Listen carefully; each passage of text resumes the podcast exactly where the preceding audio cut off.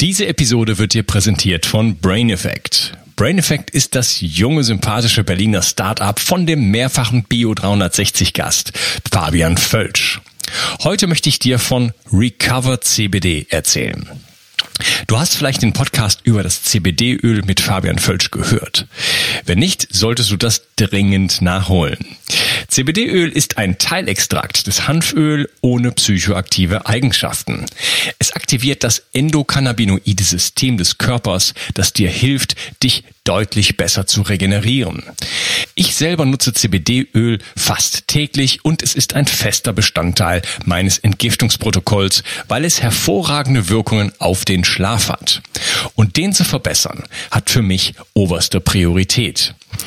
Recovered CBD wurde vor Oxidation mit dem Super-Antioxidans Astaxanthin und Vitamin E geschützt und darüber hinaus enthält es auch noch Kurkuma. Und das Beste ist, die Hörer von Bio 360 bekommen auf Recovered CBD und die anderen Produkte von Brain Effect satte 20% Rabatt. Folge dem Link in der Beschreibung oder in den Show Notes. Und du tust nicht nur dir etwas Gutes, sondern unterstützt auch noch diesen Podcast und hilfst mit, dass es ihn in Zukunft auch noch geben wird. Bio 360.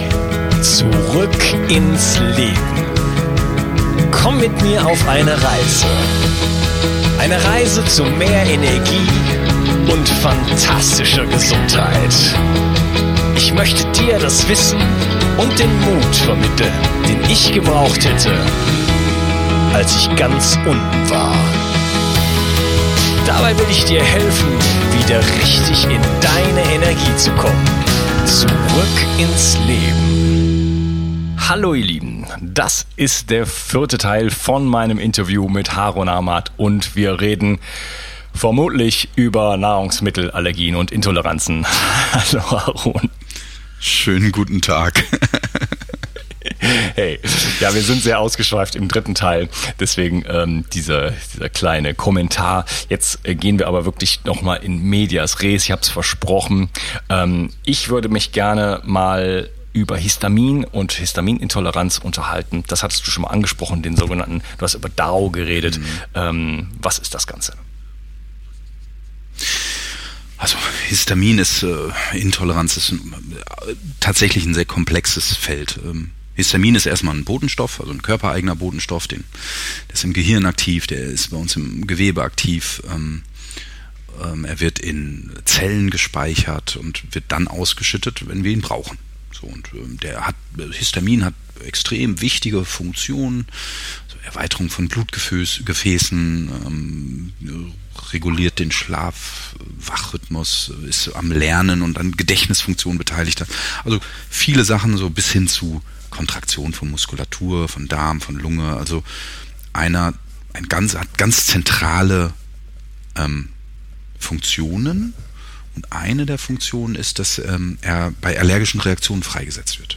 Das heißt also bei einer Sofortallergie, keine Ahnung, Nesselsucht, Asthma bronchiale etc., ähm, dann wird Histamin ausgeschüttet. Das sorgt für die Erweiterung von Blutgefäßen und dadurch hast du so Symptome wie zum Beispiel Hautrötungen oder eine laufende Nase und so weiter. Und kann aber auch ähm, für Herzrhythmusstörungen verantwortlich sein, für Magen-Darm-Beschwerden. Also relativ viele Sachen. Ähm, das ist erstmal Histamin.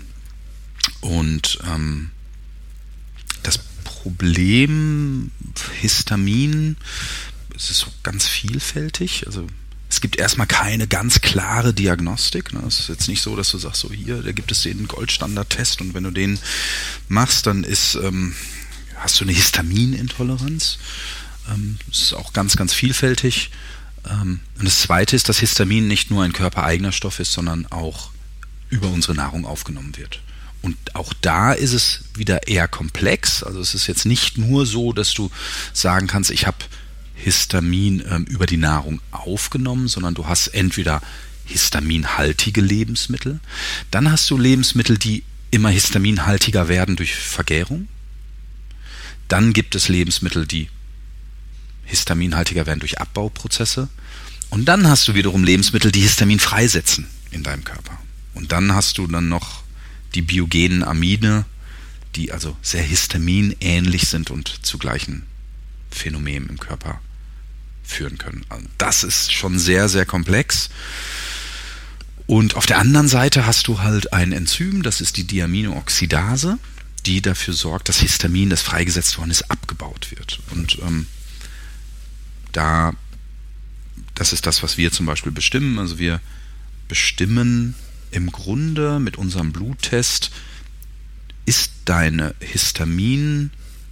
Histaminmenge und die DAO, ist das in einer Balance oder nicht? Wie aktiv ist deine DAO? Also wie gut ist die DAO in der Lage, Histamin abzubauen? Und ähm, wie du vielleicht schon so gehört hast, da ist auch so ein bisschen das Problem. Ne? Also bei unseren IgG-Antikörpertests oder bei IgE-Tests ist es so, da hast du so ein bisschen eher noch so eine 1-0-Geschichte. Ne? So, du hast entweder Antikörper oder du hast keine Antikörper. Aber bei Histaminintoleranz ist es bei einem Menschen sehr, sehr individuell. Das kann tagesaktuell sein. Ne? Als Beispiel, und deswegen ist es so schwer, erstmal selber rauszukriegen. Als Beispiel, du ähm, trinkst einen Rotwein mit Histamin und ähm, hast keine Probleme und dann trinkst du den gleichen Rotwein und hast vielleicht ein paar Stunden vorher einen Käse gegessen, hast immer noch keine Probleme und eine Woche später ist dieser Käse weiter gereift, ähm, ist noch histaminhaltiger geworden und dann ist so deine individuelle Schwelle überschritten und dann bekommst du Probleme. Mhm. Das ist wahnsinnig schwer selber durch ähm, Beobachtung rauszukriegen. Und dann sind es noch sehr unspezifische Probleme. Also die Symptomliste, die an Histaminintoleranz assoziiert wird, ist, also, die ist so weit und breit. Ne? Es geht bei Bauchschmerzen, Blähung, Durchfall los, Hautrötung, Juckreiz, Herzrasen, Regelschmerzen, Kopfschmerzen, Erschöpfung. Also, ne, das so, sind alle Klassiker irgendwie dabei. Ne? Ja, das ist so, sagen wir mal, das weite Feld Histamin. Ja, ähm, okay, du hast jetzt gesagt, das sind verschiedene Lebensmittel zum Beispiel, die Histamin direkt enthalten oder über Vergärung ähm, das Freisetzen oder überhaupt Histamin im Körper freisetzen. Ähm, was, was, was nutzt mir das jetzt? Also ich kann mich bei dir testen lassen darauf, äh, auf, die, auf das DAO, auf die Histaminoxidase. Ähm, ist, das, ist, das, ist das der entscheidende Punkt? Also ähm, wenn, wenn das ordentlich abgebaut wird, dann, äh, dann habe ich kein Problem sozusagen mit Histamin. Ist das, das, ist das der wesentliche äh, Punkt? Mm, nee, also ähm, erstmal muss man sagen, es gibt, also das hatte ich ja glaube ich schon gesagt, es gibt nicht die laboranalytische Diagnosemethode, wenn es um Störungen im Histaminstoffwechsel geht. Ne, es gibt so ganz viele verschiedene, ähm, es gibt auch Gentests, es gibt Stuhltests, es gibt Bluttests. Ähm, das, worauf wir uns konzentrieren, weil wir einfach in unserer, aus unserem Erfahrungsschatz feststellen, ist, dass das Histaminproblem als solches sehr, sehr häufig entsteht, weil das dazugehörige Enzym, die Diaminoxidase, nicht in ausreichender Menge vorhanden ist. Und ähm, da hast, da, dadurch hast du erstmal gute therapeutische Möglichkeiten. Du kannst, es gibt Präparate wie die, das Dausin zum Beispiel, ne, da kannst du vor dem Essen quasi dir dieses Enzym mal temporär dazufügen. Das ist äh, einfach erstmal schon mal sehr symptomlindernd. Du kannst deine Ernährung so umstellen, dass du einfach weniger Histamin frei äh, Liberatoren oder histaminhaltige Lebensmittel zu dir nimmst, indem du weniger gärende Lebensmittel zu dir nimmst. Und so kannst du ähm, eingrenzen, ob deine ähm, Ernährung für deine Symptome verantwortlich ist. Ähm, wenn du, also hm, wir machen so so die Maßeinheiten bei den DAO-Messungen ist so quasi von 0 bis, keine Ahnung, 50 oder so. Und von, ähm, ich glaube, unter 3 ähm, ist das der rote Bereich, von 3 bis 10, 3 bis 20 ist so ein Graubereich, je nach Symptomatik. Ähm, da kann man schon ganz gut sehen, wenn die DAO so weit unten ist, dann hast du wahrscheinlich auch ein Histaminproblem. Das, also, wenn du Mensch, der immer Kopfschmerzen hat und der hat eine DAO von 27, dann würde ich erstmal sagen, dann würde ich jetzt nicht weiter nach Histamin schauen. Ähm, wenn der äh, gleiche Migränepatient einen DAO-Wert von 3 hat oder 2, dann würde ich auf jeden Fall eine ähm, Therapie, eine Ernährungsumstellung einleiten, ähm, die Histamin reduziert. Ja, sagst du mir meinen Wert noch? Darf ich das denn? Möchte ich ja schriftlich von dir. Klar. Ich weiß, ich müsste da sogar nachgucken heute mal. Ja. ja, kannst du mir auch später sagen. Du, du hattest mir gesagt, äh, das ist da alles im grünen Bereich. Ja, also das Einzige, was wir neuerdings beobachten, ist, dass wenn jemand einen sehr, sehr hohen DAO-Wert hat, früher haben wir immer ähm, das interpretiert als, oh, alles besonders gut ist kein Problem. Wir ähm, hören immer häufiger ähm, von Therapeuten, die mit uns arbeiten, dass besonders hohe Werte mit typischer Histaminsymptomatik, wenn die eine Umstellung machen, das wahnsinnig hilft. Deswegen haben wir so eine neue Hypothese, die sagt, bei sehr hohen Werten, so ab 40, 50, ähm, kann es sogar sein, dass es eine Art Gegenmaßnahme des Körpers ist, dass der also die Produktion der DAO hochreguliert ja. und ein Indikator für das Problem ist. Okay, jetzt bin ich noch gespannter auf meine Ergebnisse. ja, okay. Ähm, kann ich dann mit dem DAO Sin, ähm, kann ich dann auf eine Party gehen und zwei Flaschen Rotwein trinken und dann ist alles gut? Du kannst immer auf eine Party gehen und zwei Flaschen Rotwein trinken, weil der Kater wird eh da sein.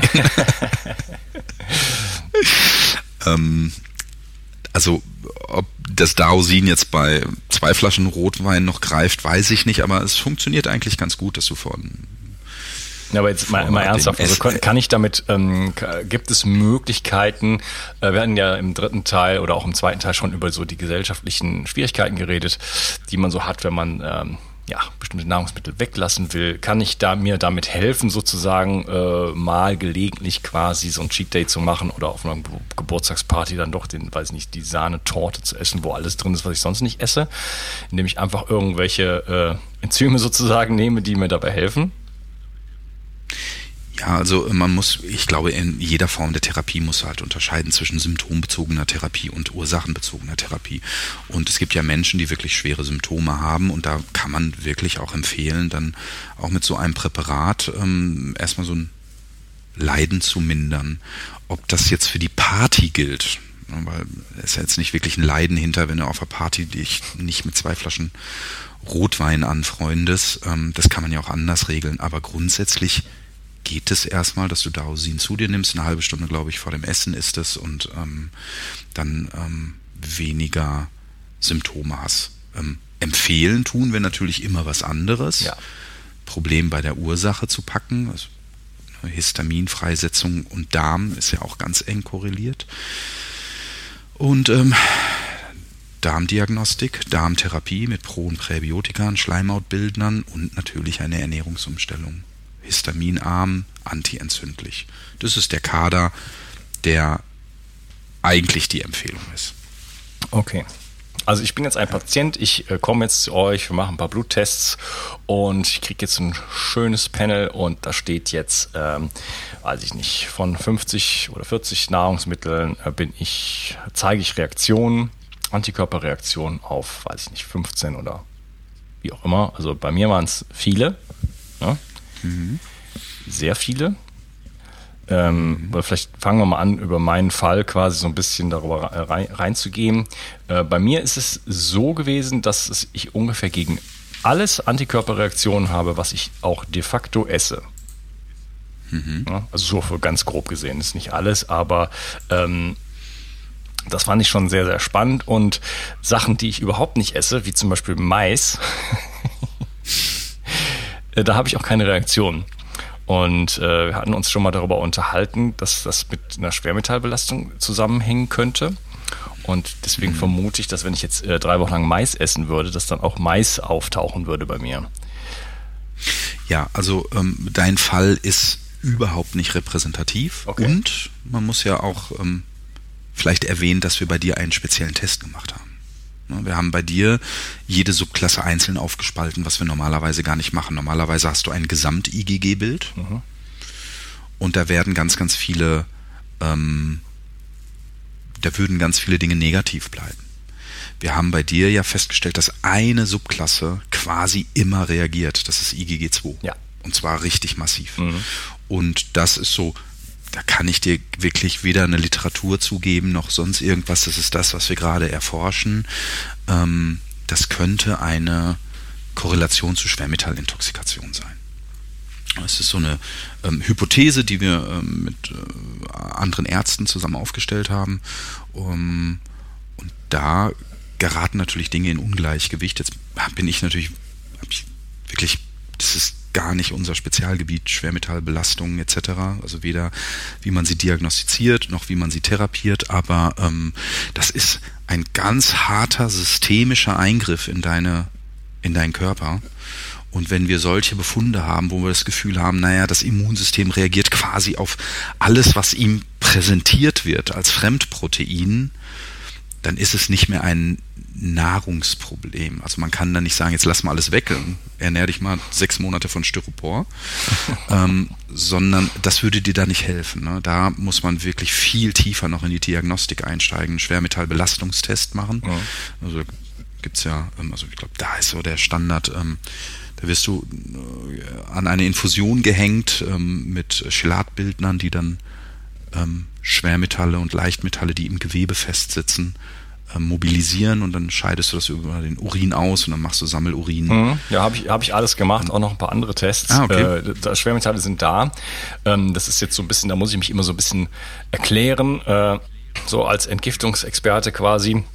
Ich hatte eine Amalgamfüllung, von der ich nichts wusste, sonst ich hätte die schon vor Jahren mhm. entfernt. Äh, das wäre so ein mhm. bisschen peinlich, aber zeigt auch natürlich, äh, wie wichtig es ist, worauf ich immer wieder hinweise, erstmal die Zähne sozusagen wirklich äh, in den Griff zu bekommen. Und äh, da, das habe ich dann gemacht. Äh, und ja, da kam halt einiges bei raus, Nico und ähm, eben halt ja. dieses Amalgam. Und ich habe jahrelang Chlorella gekaut, ähm, im besten Wissen und Gewissen und dann schön meine mein Quecksilber sozusagen im Körper verteilt. Resultat von der ganzen Geschichte ist, äh, dass ich eine 5, also im, im, in der Provokationstest kommt dann raus, weil es ist halt auch nicht unbedingt genau das, was jetzt so in der Zelle ist. Aber ich habe äh, deutliche Belastung mit Quecksilber, Aluminium, Cadmium, Arsen, Blei, ähm, genau. Und äh, Glyphosat übrigens auch, obwohl ich seit fünf Jahren Bio oder besser esse. Ne? Mhm. Ähm, den Ausflug möchte ich jetzt nicht machen, warum das ist. und wieder über Verantwortung reden und Gesellschaft. Aber ähm, so, das heißt, es gibt also schon in, in Indizien dafür, dass, das, dass die Theorie vielleicht stimmen könnte.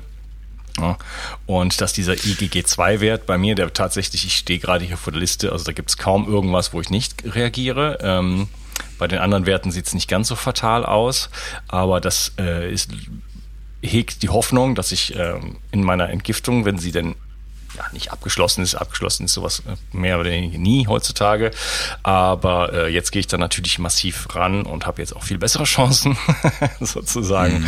Und dass ich das schon, äh, sag ich mal, in den Griff bekomme, würde ich gerne auch mal irgendwann nachtesten. Wäre natürlich super spannend, mhm. äh, das dann zu korrelieren, zu sagen, ah, schau mal, äh, jetzt äh, sind die Schwermetallwerte doch deutlich besser geworden deutlich nach unten gefahren, im grünen Bereich sozusagen, wenn es das, wenn es das überhaupt gibt. Und äh, die Korrelation äh, ist dann vielleicht auch da mit diesen IgG2-Werten. Ja, also mir ist das, ähm, Unkas, mir ist das deswegen so wichtig, weil das ist ja so einer der Kritikpunkte. Ähm, die äh, Fachgesellschaft der Allergologen hat ja irgendwann mal in ihren Leitlinien behauptet, also völlig nicht evidence-based übrigens, dass IgG-Erhöhungen eine physiologische Reaktion auf, äh, von unserem Immunsystem wert, wenn es sich mit Proteinen auseinandersetzt, die ihm präsentiert werden. Ich kenne keine Studie, die das belegt. Und ich kann aber im Gegenzug sagen, also ich habe dann daraufhin mal mir den, die, die, die Mühe gemacht, so ein paar Statistiken zu erstellen. Wir haben 7500 getestete Personen auf Schwein, Kartoffel und Kaffee uns angeschaut. Warum diese drei leben in Deutschland? Kaffee, Kartoffel, Schwein ist schon was recht Repräsentatives, glaube ich, auf den Tellern der Menschen. Oder in den Kaffeetassen. Was denkst du denn, also nach der Aussage, ähm, normale physiologische Reaktion auf Lebensmittel, da müssten doch eigentlich, eigentlich 80 Prozent auf Kaffee müssten wir doch IgG-Antikörper auf Kaffee finden. Oder wenn die Hälfte Tee trinkt, die Hälfte Kaffee 50 Prozent. Es sind 5,29 Prozent. Schwein 6,95 Prozent. Kaffee trinken in Deutschland habe ich mir auch die Mühe gemacht. Ne? Ähm, bei ähm, insgesamt 2018 72 Prozent der Menschen. Kartoffelkonsum 60 Kilogramm pro Jahr pro Kopf. Schweinefleischkonsum 40 Kilogramm.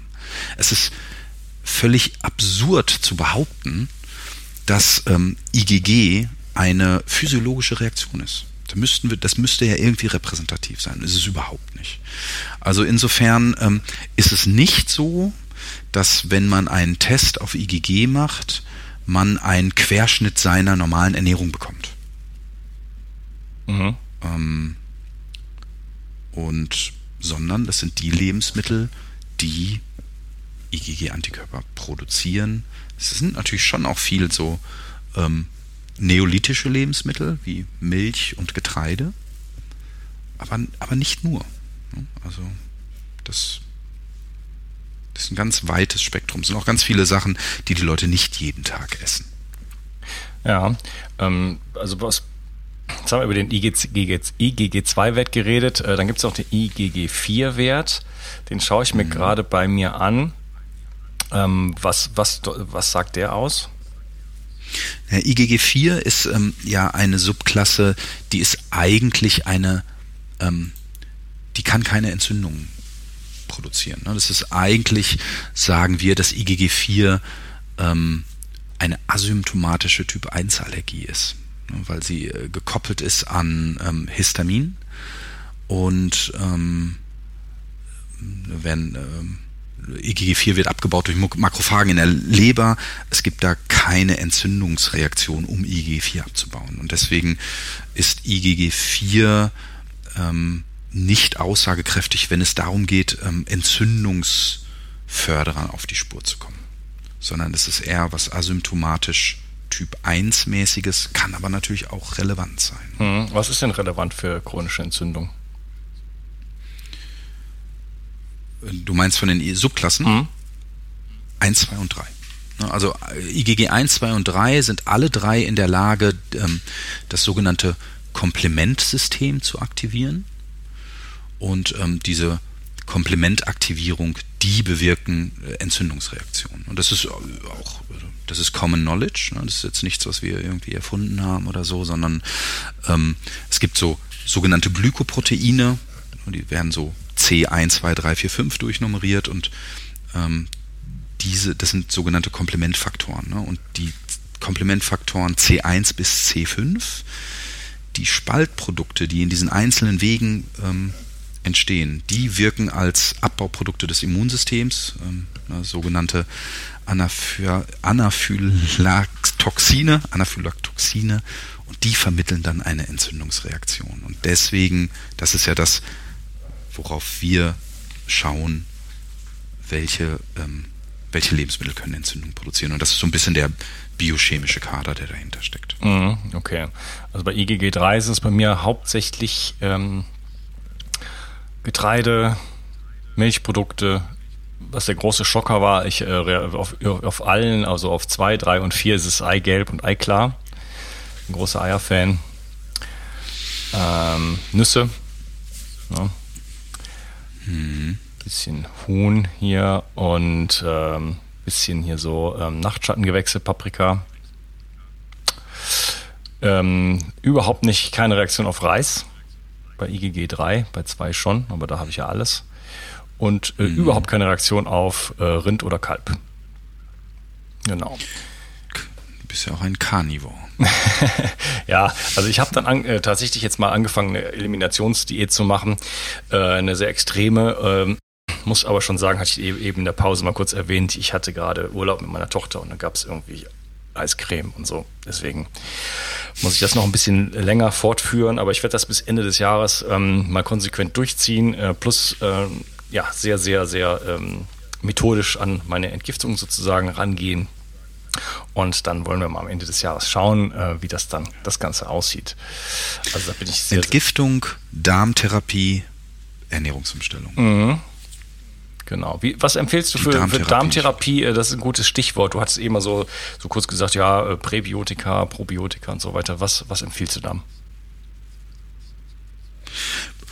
Ich empfehle natürlich als Labordiagnostiker, empfehle ich erstmal Labordiagnostik zu machen. Ne? Also ähm, zu schauen, was ist denn genau im Darm los. Entzündungsfaktoren messen, äh, pathogene Keime, ähm, die Flora, ähm, all diese Dinge ähm, erstmal natürlich auch genau in Augenschein zu nehmen. Ähm, und je nachdem, was man dann dort feststellt, kann man dann natürlich ein Set von äh, Therapeutikern zusammenstellen. Also mal ein Beispiel, wenn dein Immunsystem, ähm, also wenn das SIGA erhöht ist, das ist so ein Wert, ne, quasi das Immunsystem hochreguliert ist, ähm, dann äh, hat sich zum Beispiel gezeigt, dass bestimmte Therapeutika ganz gut helfen, das erstmal wieder so ein bisschen runterzufahren, ne?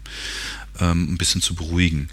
wenn du eine Schädigung deiner, äh, der, also wenn, wenn deine wenn du eine Dysbiose hast, das heißt, ähm, die guten Bakterien ähm, und die schlechten Bakterien sind in einem Ungleichgewicht, dann hilft es natürlich sehr, probiotische ähm, Therapien zu machen. Da empfehle ich dann auch immer so möglichst breitbandig zu gehen. Also such dir Probiotika, die viele verschiedene Stämme in sich tragen, weil ne, wir haben, glaube ich, über 1000 verschiedene Bakterien in unserem Darm, also und plus diese gesamten Unterstämme. Und wir kennen deren ähm, einzelne Funktionen ja gar nicht.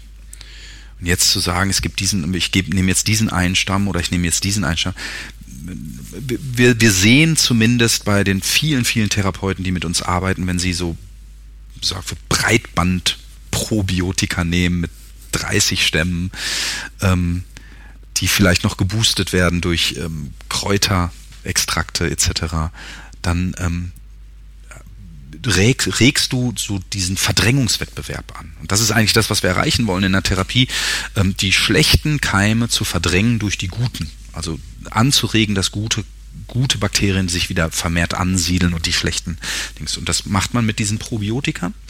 Und dann gibt es noch sogenannte Präbiotika. Also die, das ist quasi dann das Futter für die guten Bakterien. Ähm, da gibt es halt Inulinpräparate, die empfehlen wir dann nicht immer so, weil die sehr häufig so zu Blähung führen etc. Aber es gibt auch andere Präparate, die inulinfrei sind und die quasi helfen den guten Bakterien dann wieder ähm, sich besser anzusiedeln. Das sind so ähm, unverdauliche Ballaststoffe. Da gibt es auch eine ganz schöne Statistik, die sagt, so ich glaube, der Steinzeitmensch, der hat so 120 Gramm am Tag an unverdaulichen Ballaststoffen zu sich genommen.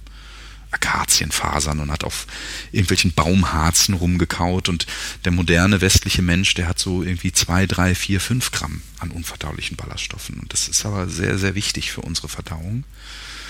Deswegen so eine Kombination zwischen Prä- und Probiotikern hat sich als sehr nützlich erwiesen. Wenn deine Darmdiagnostik sagt, dass du auch ein Schleimhautproblem hast, also die Mucosa angegriffen ist, dann auch noch einen Schleimhautbildner nehmen.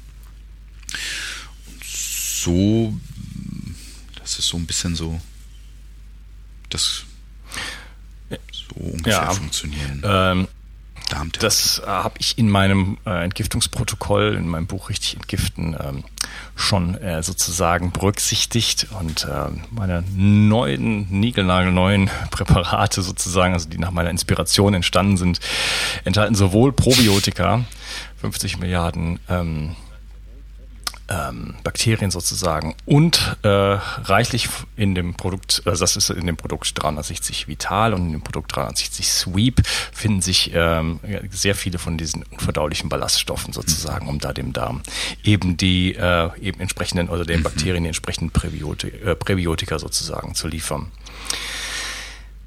Ja, ähm, ja, was siehst du denn so? Ja.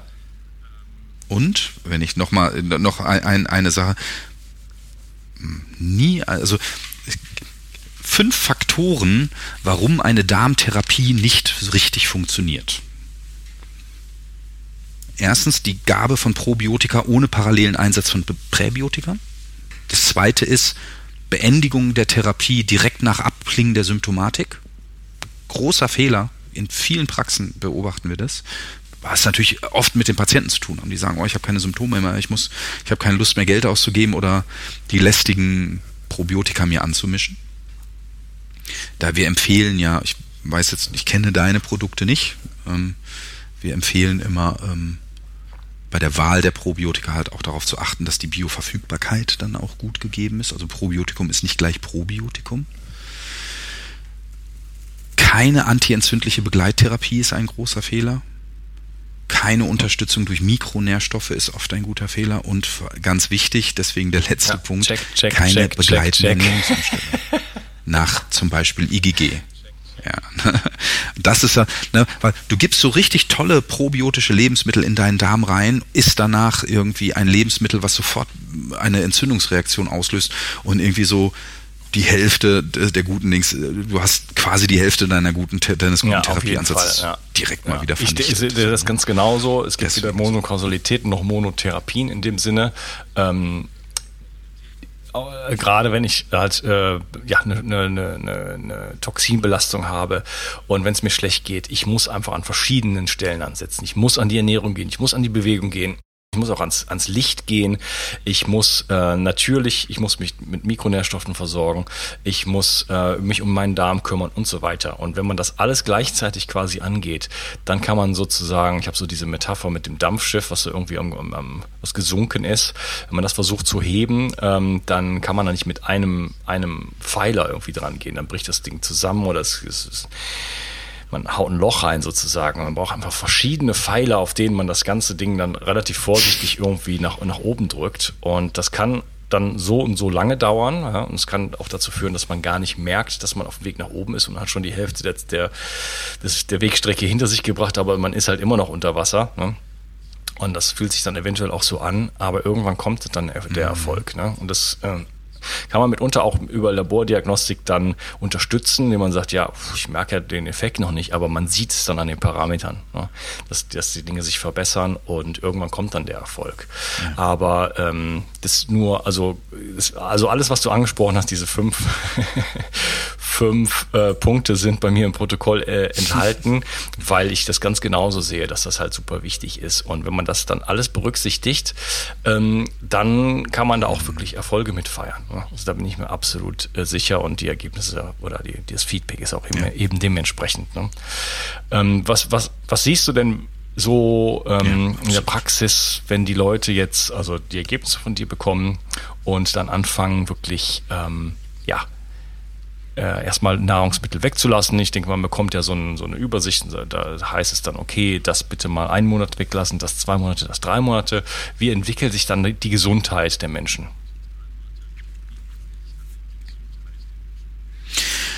Es ist natürlich, also erstens, erstmal ist natürlich so, dass wir als Labor ähm, ja. nicht täglich Patientenkontakt oder so haben.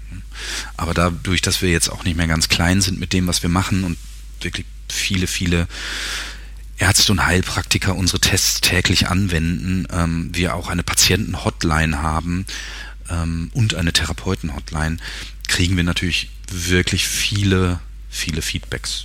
Und ich kann nur sagen, wir haben durch und durch positive Erfahrungen. Wir haben wenig Therapieversager.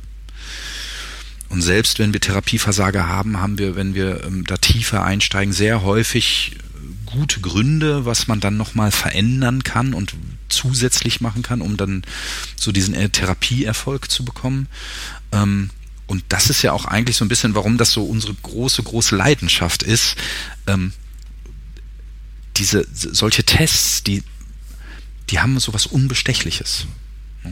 Wenn du dich nur auf dein Gefühl verlässt, das ist schwierig bei der Ernährung. Ich meine, wir hatten ja in dem zweiten und dritten Teil so viel darüber geredet, was Ernährung sonst noch so bedeutet. Und ähm, das trübt natürlich auch die Wahrnehmung. Ähm, dieses Suchtthema ist ein ganz, ganz wichtiges Thema. Und ähm, wir haben mit so einem Test eine quasi unbestechliche Indikator und mehr ist ja Diagnostik auch nicht. Ne? Also man darf Diagnostik auch nicht zu hoch aufhängen. So dieses 1-0-Denken in der Diagnostik ist halt auch Quatsch. Das muss man einfach auch mal sagen. Ähm, aber du hast sehr, sehr gute Indikatoren, die dir sagen, Mensch, diese Lebensmittel tun mir gut oder meinem System und diese Lebensmittel tun meinem System nicht gut. Ähm, jeder Patient bekommt bei uns ein 140-seitiges Handbuch an die Hand, weil diese Ernährungsumstellung, die ist auch die muss man auch richtig umstellen, ne, machen. Also so dieses, ich lasse jetzt mal die Lebensmittel gerade weg und dann gucke ich mal, das reicht halt auch nicht. Ne?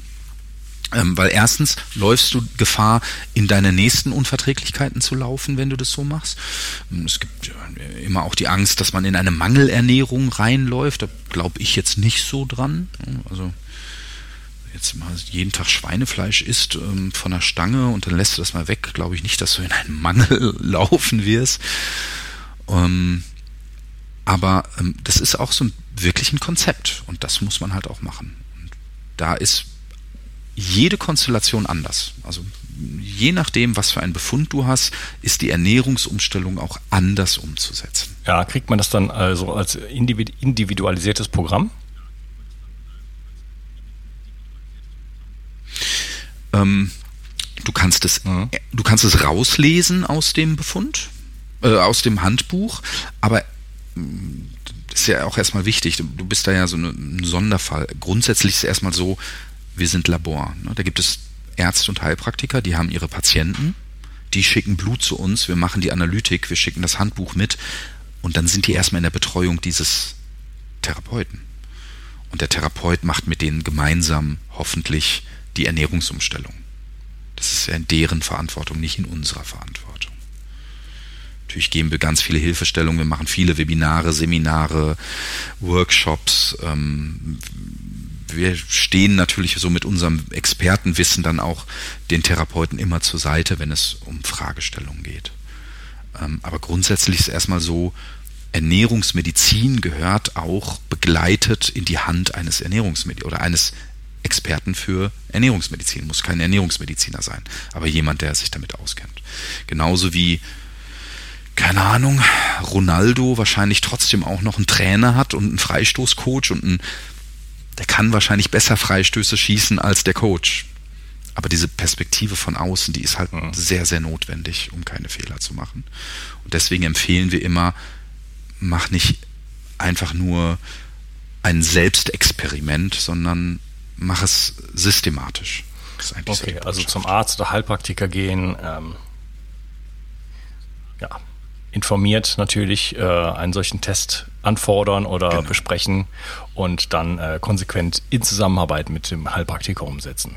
Das ist dein Credo. Genau. Ne? Also Rotation ist, also ich mhm. kann dir ein Beispiel geben, wenn du möchtest. Ähm, was passiert denn, wenn du jemandem sagst, ähm, lass mal Milch weg? Dann wird der Großteil der Menschen sagen, okay, ich lass Milch weg. Dann gehen die in den Supermarkt und kaufen sich Sojamilch und dann trinken die ein halbes Jahr lang jeden Tag Sojamilch.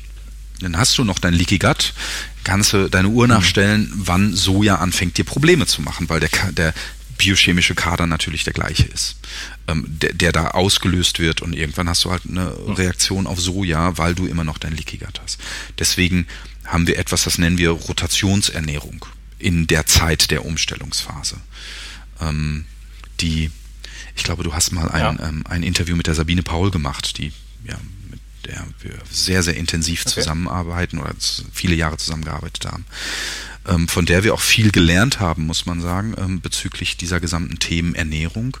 Und die sagt ja auch immer so, äh, Genuss statt Verzicht ist, glaube ich, so einer ihrer ähm, Aussagen. Und ich glaube, jede Diät scheitert genau deswegen, weil es nicht eine es ist nicht deine, es wird nicht zu deiner Ernährung, sondern es ist, du bist permanent in einem emotionalen Ausnahmezustand und denkst dir, oh, jetzt noch zwei Monate, jetzt noch ein Monat und dann ist endlich vorbei und dann, ne? Weight Watchers funktioniert so, ähm, Metabolic Balance, die haben, also ich habe immer das Gefühl so, die, dann nimmst du dir dann so einen Zeitraum von ein Monat, zwei Monat, drei, sechs Monate und dann machst du etwas, was überhaupt nicht deinem Naturell entspricht und du machst es nur, weil du diszipliniert bist vielleicht und das kannst. Das ist nicht das, was wir propagieren. Ernährung ist dein Freund. Finde deine individuelle optimale Ernährung, die du dann genussvoll dein Leben lang auch leben kannst. Dann ist es erfolgreich. Und ähm, wenn Milch dir nicht gut tut, was Also braucht man ja fast schon keinen Test mehr für, um zu wissen, dass, ja, ich sage mal, Milch ist kein Lebensmittel. Ähm, dann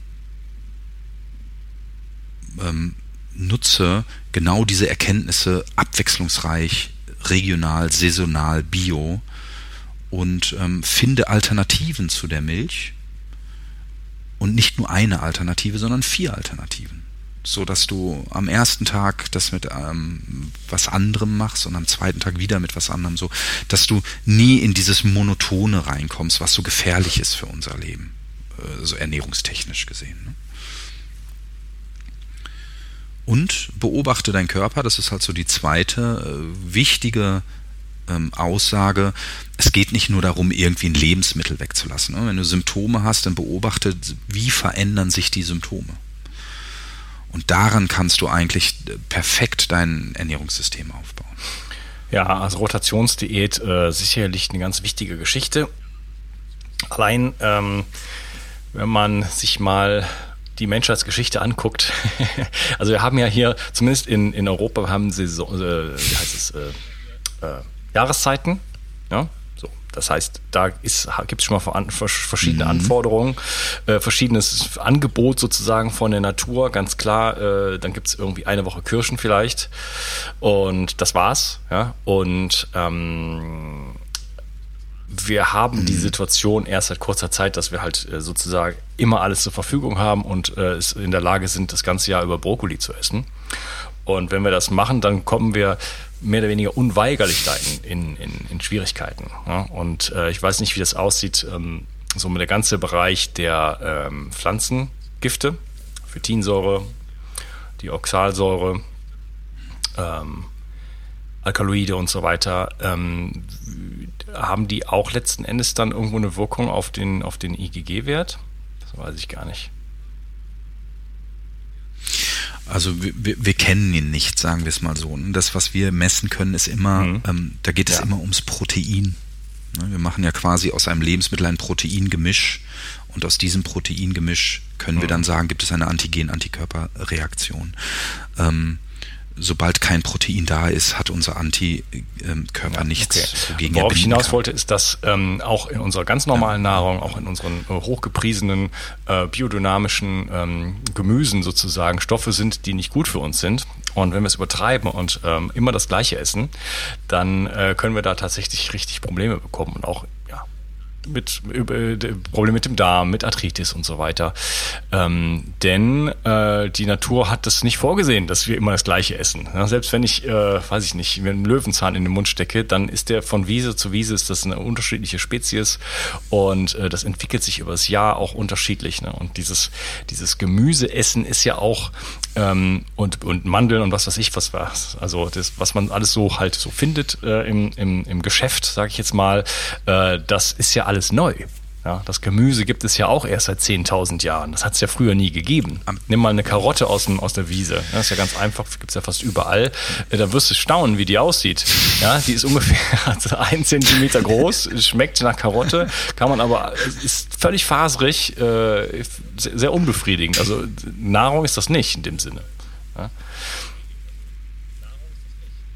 Absolut. Also ähm, das ist aber, ich meine, wir leben nun mal auch nicht mehr in der Steinzeit. Ne? Also wenn man, äh, das darf man ja auch nicht isoliert betrachten und sagen so, okay, ähm, versuche deine Ernährung jetzt nur nach diesen Prinzipien auszurichten, dann muss man sagen, versuche dein Leben nach diesen Prinzipien auszurichten. Also der, ähm, ich weiß nicht, wann der letzte fossile Fund bewiesen hat, dass jemand acht Stunden auf so einem Bürostuhl gesessen hat über drei Jahre. Das gab's halt auch nicht. Ne? Und mit langen Ärmeln sind wir im Sommer halt auch nicht rumgelaufen und so weiter und so fort. Ne? Das, das ist halt natürlich schon dann ähm, einfach auch eine sehr schwierige Sache. Also ich habe ja auch gar nichts dagegen, wenn man mal ähm, Lebensmittel zu sich nimmt, die vielleicht nicht hier aus der Region kommen. Aber das ist auch wieder diese, die Menge macht das Gift. Ne? Also ich esse halt auch mal eine Mango aber selten, wirklich selten. Am liebsten, wenn ich gerade in Indien oder in ja, Pakistan das ist ja auch wieder lokal. das, ähm, deswegen, deswegen verreise ich. Genau, dann, dann ist nämlich wieder lokal. Mal, äh, weil ich mir dann einbilde, dass es dann okay ist. Und dann esse ich Durian und Jackfruit und so. ja, ja. Ähm, Aber, aber das ist halt so, ähm, ich, was ich zum Beispiel bei mir persönlich festgestellt habe, ist, wenn ich wirklich hochwertige Lebensmittel kaufe, dann habe dann esse ich auch weniger. Ich habe weniger Hunger. Das Sättigungsgefühl ist ein ganz anderes. Und ähm, ja. dann gibt man auch weniger ja. aus und dann ist es wieder nicht so teuer. Ne? So. Aber ähm, ja, also das ist äh, quasi die, die, die Grund, also einer der Grundbotschaften, ähm, dieses abwechslungsreiche Essen und nicht jeden Tag das gleiche. Ich kenne auch wenig Menschen, muss ich ehrlich sagen, die jeden Tag Brokkoli essen. Ich kenne aber fast nur Menschen, die jeden Tag Milchprodukte und glutenhaltige Lebensmittel Ja, aber ja, ja, aber das ist also äh, das mit dem Brokkoli. Alleine diese Menge ist, ist ähm, das ist ein ganz wesentlicher Faktor. Das sehen wir dann auch in unseren Tests. Ganz ehrlich, wenn jemand wenn wir 280 Lebensmittel testen und da hat jemand 15 Reaktionen und davon sind sagen wir mal zwölf auf äh, sowas wie glutenhaltige Lebensmittel und Milch oder Ei oder so diese Leitallergene, ne? Tomate, Senf, Soja und so. Und dann hat da jemand noch ähm, eine kleine Reaktionsstufe auf Blumenkohl. Das isst er dann alle drei Wochen. Dann ist das jetzt von der Aussagekraft auch nicht so dramatisch, ne, dass er jetzt, also dass der Blumenkohl jetzt diese ähm, Probleme bei ihm auslöst. Äh, ja, aber ähm, also also ich habe ein Buch geschrieben, das kommt im Dezember raus und ähm, da rede ich viel von auf den Körper hören und äh, auch dieser kognitiven Dissonanz, die wir haben. Wir haben äh, viele Glaubenssätze, die wir für wissenschaftlich halten und Ernährungsparadigmen, an die wir uns richten und so weiter. Aber wir haben vielfach, sag ich jetzt mal, das Gefühl dafür verloren, was uns wirklich gut tut.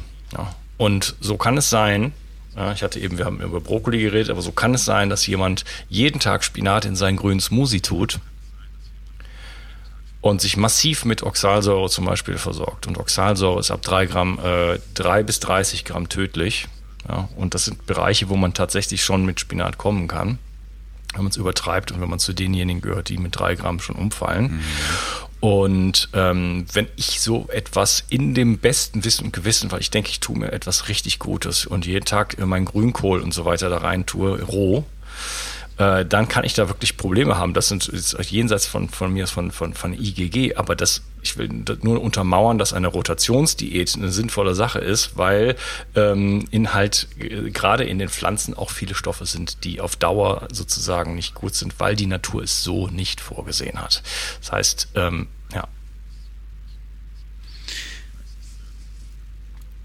Ja, also das ist, ähm, diese Smoothies sind, ähm, ist echt ziemlich problematisch. Das, ähm, hat, wir empfehlen nie Smoothies. Erstens, weil die Leute sich völlig überdosieren. Ne? So die und äh, der Mensch hat halt in seinem Leben nie acht Orangen getrunken oder gegessen. Ne? Das zweite ist auch die Geschwindigkeit der Aufnahme. Ne? Du kriegst wirklich, ne, die Fructose läuft an einer glatten Magenwand runter, wird sehr schnell resorbiert ähm, und du hast wirklich so einen richtigen zusätzlichen Fructoseaufnahme mit Insulinpeak. Das ist nicht gesund. Und auch die ganzen Bitterstoffe in, ähm, in den grünen Smoothies so zu konsumieren. Also da muss man echt sehr, sehr vorsichtig sein. Also ja. bin ich gar nicht so ein großer Freund von. Ja, ich auch nicht. Habe ich aber alles gemacht. Jeden Tag. Und es gibt sicherlich auch damit einen guten Umgang. Keine Früchte und weniger und äh, langsam essen und, und so weiter. Hm. Gut, hör mal, lieber. Ich glaube, wir, äh, wenn wir so weitermachen, würden wir hier äh, den absoluten Rekord sprengen können mit Leichtigkeit. Ich hatte am Anfang unseres Gesprächs hatte ich so, ich so gesehen, oh, ich habe ja hier irgendwie nur fünf Fragen. Ähm, habe ich mich nicht vorbereitet, komme gar nicht. Äh, habe ich gedacht, das wird ein zwei Episoden Ding. Äh, jetzt werden wir eigentlich schon zeitlich gesehen in der fünf, im fünften Teil. ich glaube, wir haben das Thema Ja, Rekord Welcher Rekord? Was, Stunden, was ist denn der Rekord? So ganz drangekommen äh, mit Joachim Mutter, mit Anita Idel. Genau, das waren so, so Episoden. Ähm, ja, das hätten wir jetzt. Mit Joachim Mutter würde ich es auch nicht aufnehmen wollen. Der hat ja auch wirklich viel, viel, viel. Äh, ja, auf jeden Fall. Und äh, ja, die Folge mit Anita Idel, äh, warum die Kuh kein Klimakiller ist, äh, passt thematisch zu unserer ein wenig.